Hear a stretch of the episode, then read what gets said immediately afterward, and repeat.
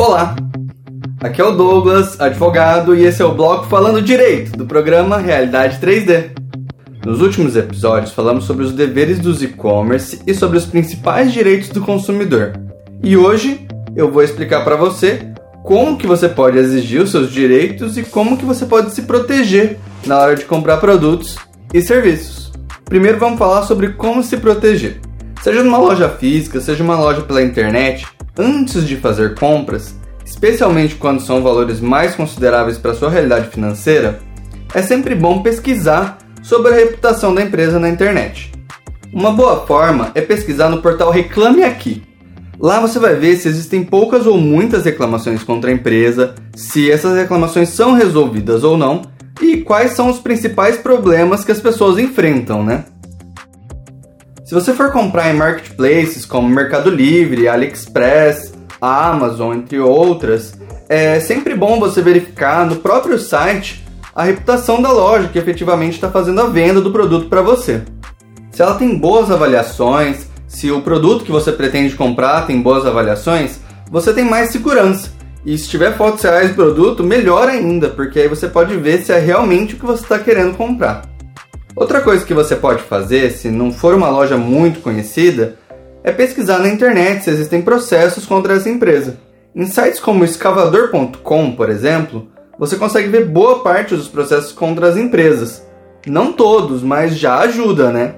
E por fim, se você conhecer alguém que já comprou naquela loja ou aquele produto ou serviço que você quer adquirir, se essa pessoa ficou satisfeita, se era da qualidade esperada, enfim, você pode falar com ela para saber mais sobre aquilo que você está querendo comprar. Por último, também é importante pesquisarmos sobre o produto ou serviço antes de comprar. Se as pessoas compraram aquele produto tiveram problemas, quais os defeitos mais comuns, se o serviço prestado é de qualidade, se a empresa cumpre com o prometido. Na internet, nós conseguimos sempre encontrar diversos relatos de outros consumidores para não nos surpreendermos na hora de fazer a compra. Mas, mesmo nos precavendo, às vezes nós nos vemos diante de situações complicadas. Produtos com defeito, falha na prestação de serviços, negativação indevida, são diversas as infrações aos direitos do consumidor que, infelizmente, vez ou outra nós precisamos lidar. Mas não é só com ação na justiça que se resolve. A primeira coisa que você pode fazer é entrar em contato diretamente com a empresa por qualquer uma das formas de contato que eles disponibilizarem e tentar resolver amigavelmente com eles.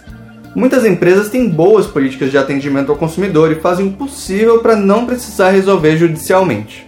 Mas se entrando em contato com a empresa você não conseguiu resolver o seu problema, aí você pode acessar a plataforma consumidor.gov.br, criada pelo governo federal para direcionar as reclamações dos consumidores e tentar intermediar acordos para solucionar os seus problemas. Tudo de forma online, no conforto da sua casa.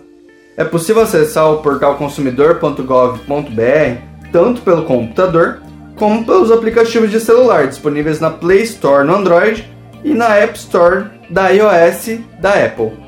Se por acaso a empresa não estiver cadastrada no portal consumidor.gov.br, você também pode buscar o Procon da sua cidade que abrirá um processo administrativo e intimará a empresa para responder a sua reclamação. Lá também é bem comum que sejam feitos acordos e sejam resolvidos os problemas dos consumidores. É legal verificar no portal da prefeitura do seu município se o PROCON da sua cidade não faz atendimento de forma eletrônica. Aqui na cidade de Londrina e Cambé, no Paraná, é possível fazer a sua reclamação por e-mail, por exemplo.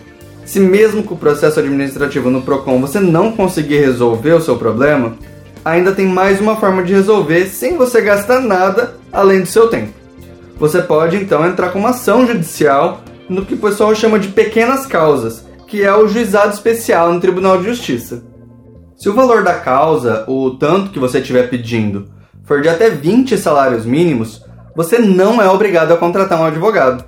Mesmo assim, eu sempre indico que você faça pelo menos uma consulta com o advogado, pois muitas vezes você tem direito a pedir muito mais do que você imagina. Se o caso precisar de algum tipo de perícia ou se o valor da causa for maior do que 20 salários mínimos, aí você é obrigado a contratar um advogado.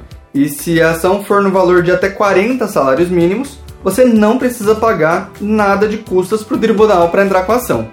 Mas se o valor for maior de 40 salários mínimos, Aí vai depender da sua renda, da sua realidade financeira, porque dependendo do caso, você pode conseguir um benefício para não pagar nada de custas do processo, que é chamado justiça gratuita. O processo judicial deve ser o seu último recurso, pois sempre que entramos com uma ação, ela vai demorar meses ou até anos para se resolver. É claro que quando conseguimos negociar um acordo no processo, ele acaba bem mais rápido, mas se for até o fim, infelizmente, o nosso judiciário é lento. Você não é obrigado a passar por todas essas etapas, claro, mas você tem à sua disposição como consumidor diversos meios de resolver o problema que você está tendo na hora de adquirir um produto ou um serviço.